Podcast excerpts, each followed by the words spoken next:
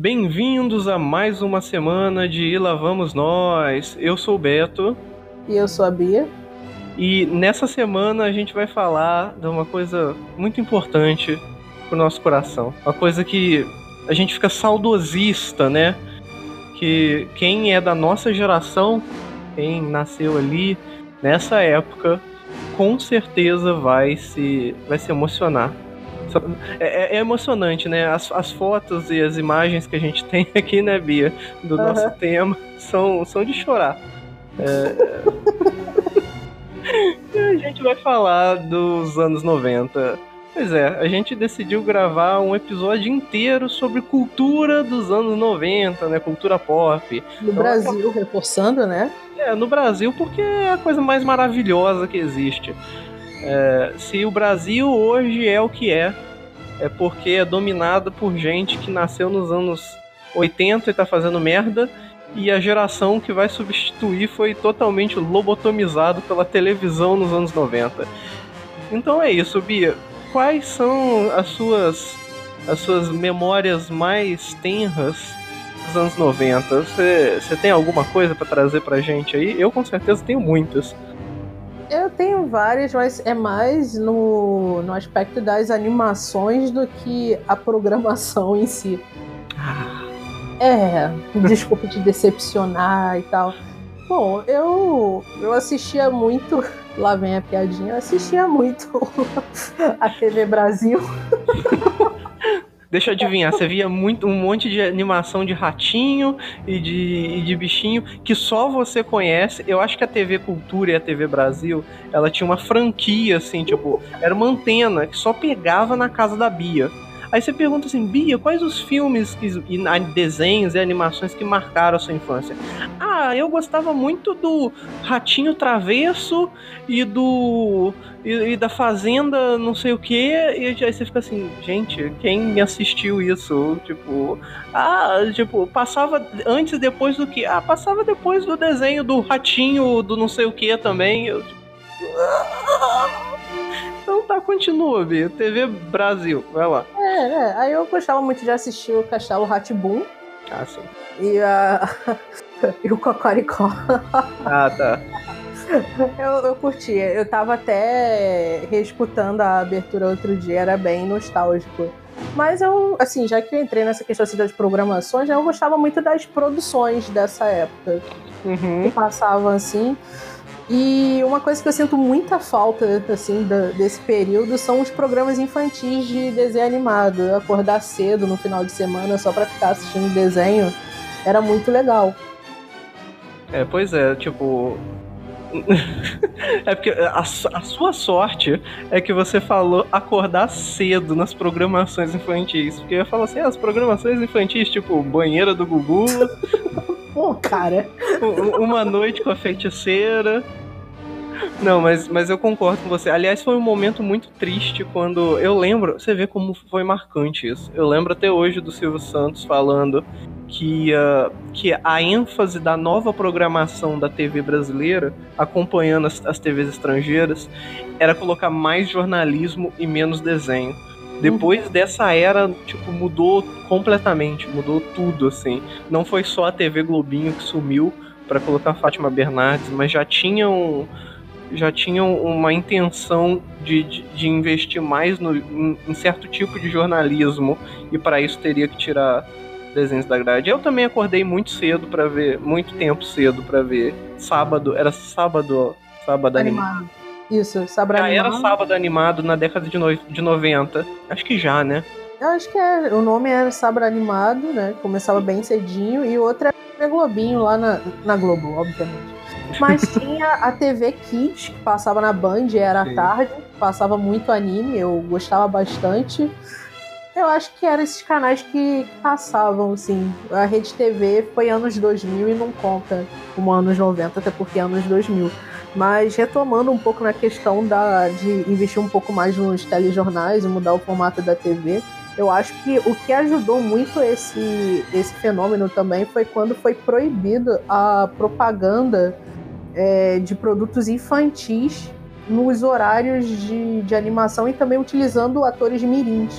Uhum. Então eu acho que acabou não tornando tão rentável assim ter desenho animado de manhã, né? E de manhã, de tarde, que sejam os horários, e isso foi meio que um caminho natural e as animações ficaram muito concentradas em canais fechados. É, bem lembrado, Bia, né? Porque para quem não sabe, tipo, a TV aberta ela vive de merchan, né? De fazer propaganda para empresas, é por isso que a programação sempre tem 15 minutos de propaganda de empresa entre os episódios, seja de novela, futebol. E, e, fazer propaganda infantil. Eu lembro, a SBT passava muito coisa da Mattel, né, e da Estrela. E, e era, era tipo. Era propaganda de brinquedo para criança, uma atrás da outra, né?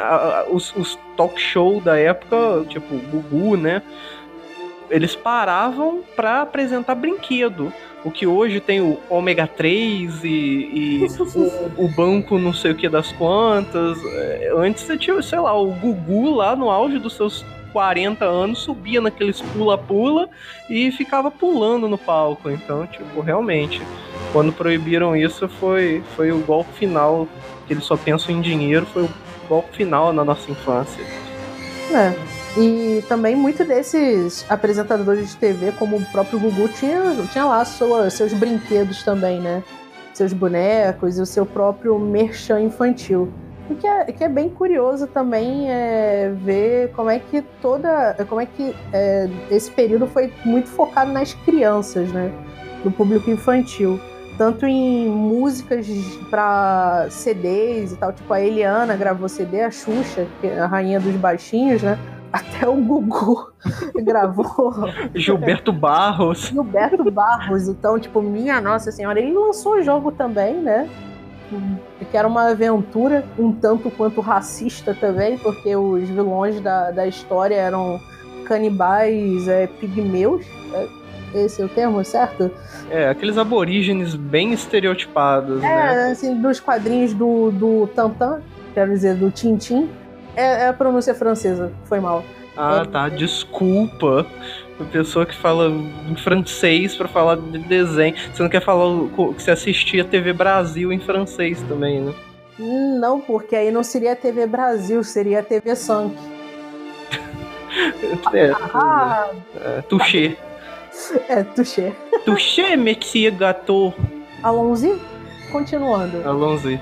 É, qual era? Ah, sim, da questão do público infantil, ter músicas e etc. Então, é, eu tinha muito esses CDs também de cantores e pessoas duvidosas que você não, que você não pensa que vão gravar músicas porque Eu tenho um bom. Eu tenho uma história boa disso. Então história não, né? Mas eu tenho um fato bom disso, como todo mundo lança CD, né? É óbvio que eu tinha o CD do, da, oficial dos Power Rangers, do Sandy Júnior, do Sandy Júnior, né? Porque é uma pessoa só.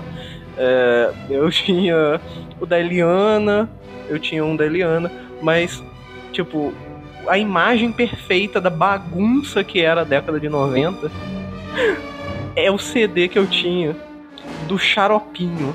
Meu Deus! Eu, eu acho que ainda era final. Xaropinho, quando tinha Xaropinho e Tunico, eu acho que ainda era final da década de 90. Se for anos 2000, me permita a licença poética para falar sobre esse CD.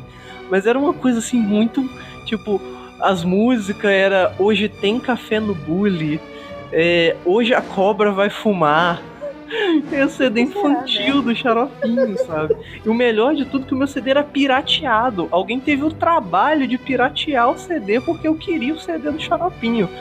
Então, é, pois é. Esse era o eu acho que os anos 90, se não foi os anos 90, com certeza foi consequência de ter crescido nos anos 90. É, e os CDs que você tinha, Bia, já que você falou de CD? Você era uma criança um pouco estranha. CD do xaropinho. Mano, é... então, CDs que eu tinha. Eu tenho um carinho muito especial até hoje pelo CD da Eliana. É, tem filmagens minhas de aniversário que tá lá tocando a, o CD dela em loop, né? Do Bom Dia e Companhia. Uh, eu tenho um LP da Xuxa. É, né, gente? LP é aquela coisa grande, né? Um CD preto. Para quem não sabe o que é um LP, né? Joga aí no Google. Uh, eu tinha também do Pintando Sete, que é um pouco mais underground, que era um grupo aleatório de crianças que cantavam músicas clássicas e marchinhas de carnaval. Ah, e... eu acho que eu lembro disso. E deixa eu ver aqui mais. Eu tinha também. Eu tinha CD do Tiririca. Florentina, Florentina. Ai, e... e tinha dos Mamonas, mas assim, tipo, mas é. Ah, Mamonas, ok. É, né, assim, clássico, né? Eu tô tentando me lembrar. Do Gilberto, do Gilberto Barros eu não tinha. Eu não tinha. É, que bom. Da, da Angélica, eu acho que eu não tinha o CD. Eu não tinha. Eu acho que foi mais assim, assistindo a programação ou assistindo ou ouvindo no colégio CD do Sandy Júnior, né, que é uma pessoa só, né? Eu não tive porque eu nunca gostei muito, apesar de ter memórias minhas de época de colégio, todo intervalo assim, recreio, colocar colocar a música para tocar para a criançada queimar energia. Eu tenho memórias minhas bem vívidas, pulando que nem uma maluca, né? vamos pular, vamos pular. é.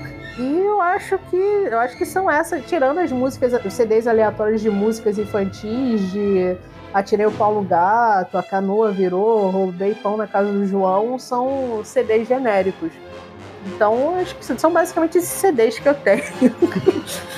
ah, eu tenho também uma coisa também, uhum. pra mostrar, assim, pra dar aquele atestado de idade, né? Nossa. É, eu, tenho, eu tenho umas fitas, né? Aquelas fitinhas também de colocar no rádio. Cassete. É. De. de da Xuxa também. Nossa. É, que ela tá contando histórias. Não tá contando histórias, mas era uma coleção que tinha de histórias infantis ali. E que era dela. É, o. Xuxa é maravilhosa, né? Eu li uma notícia que ela tá tentando voltar a fazer programa infantil. Né? Vamos ver que, que, que, que o inferno permita o contrato. A Xuxa, é uma, Xuxa é uma entidade né, da TV brasileira muito interessante, porque ela, ela tá pro público infantil, aí ela durante o tempo vai pro público mais velho, tipo adolescente, adulto. Sim. Aí depois de um tempo, ela vai e volta pro público infantil. E fica nesse ping-pong pra lá e pra cá, que eu não sei o que se passa, não sei se é uma, uma falta ou porque ela não consegue de jeito nenhum se desvincular do título de rainha dos baixinhos e desistiu de vez. É, eu acho que ela, ela gosta, né? Eu vi, tinha uma declaração de que ela gostava disso. É, só, só para constar, esse CD, eu coloquei a capa do CD aqui na nossa, na nossa Rapaz. plataforma. Rapaz! É, é de 1997, então é década de 90. E eu tava lendo, acho que um Twitter. Você citou o Mamonas, eu também tinha um CD do Mamonas, gostava muito. E no Twitter falava lá, né? Tipo, o ano é 1995. É, no Faustão, Mamonas Assassina canta que, tipo, eu vim pra Suruba e a plateia canta e ainda não comi ninguém. e, o, e o Faustão vai à loucura. Aê, galera! É. Então eu acho que essa é uma imagem perfeita do que foi a, a TV brasileira na, na década de 90, né? Dor zero, né? Hum, pois é, a gente, a gente vai avançar nesse, nessas conversas sobre a TV brasileira e o pudor na década de 90, mas, mas eu achei, assim, muito, muito interessante essa abordagem. Isso explica muita coisa, né? Tipo, parece que depois que saiu a década de 80, toda a, toda a putaria reprimida, parece que falaram assim, vamos criar uma programação, mas tem que ter putaria em tudo. Boca suja, boca suja. Tinha, tinha um programa, ah, anos 2000, vamos colocar assim, Começou em 2000, então vamos colocar que é um é, subproduto da década de 90. Ainda é 90. É, é, quase, tipo, é aquele final ali, né? É, a estética é a mesma, né? Tudo muito colorido, parece que foi a sobra das roupas de Castelo Ratimbum. Mas, tipo, maravilhosa produção Bambu Luar. Você lembra de Bambu Luar, Bia? sério que você não lembra da Angélica.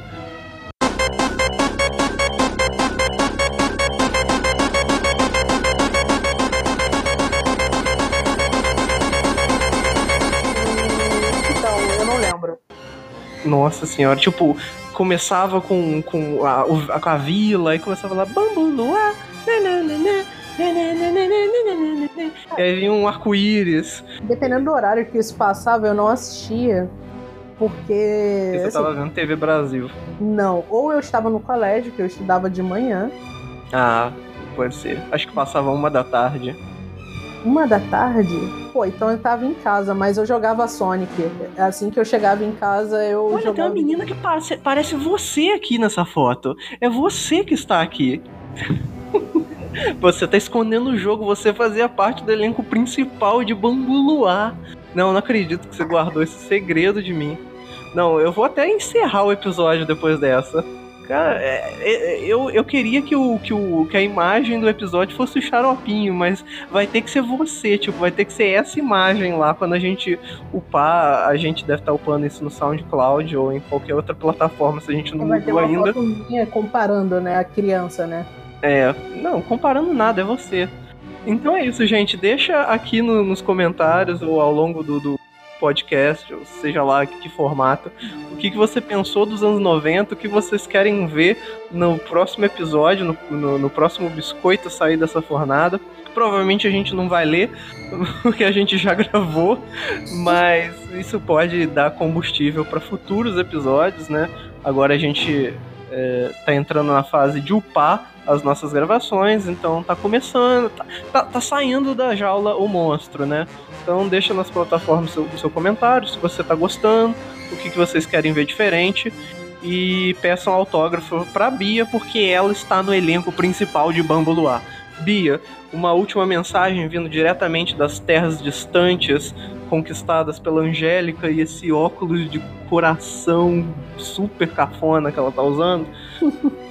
Cara, nada. Ficou com vergonha porque foi descoberta. Olha só, nossa senhora. Então é isso, galera. Até a próxima e, e tchau, tchau. Tchau. Cara, você é muito implicante, cara.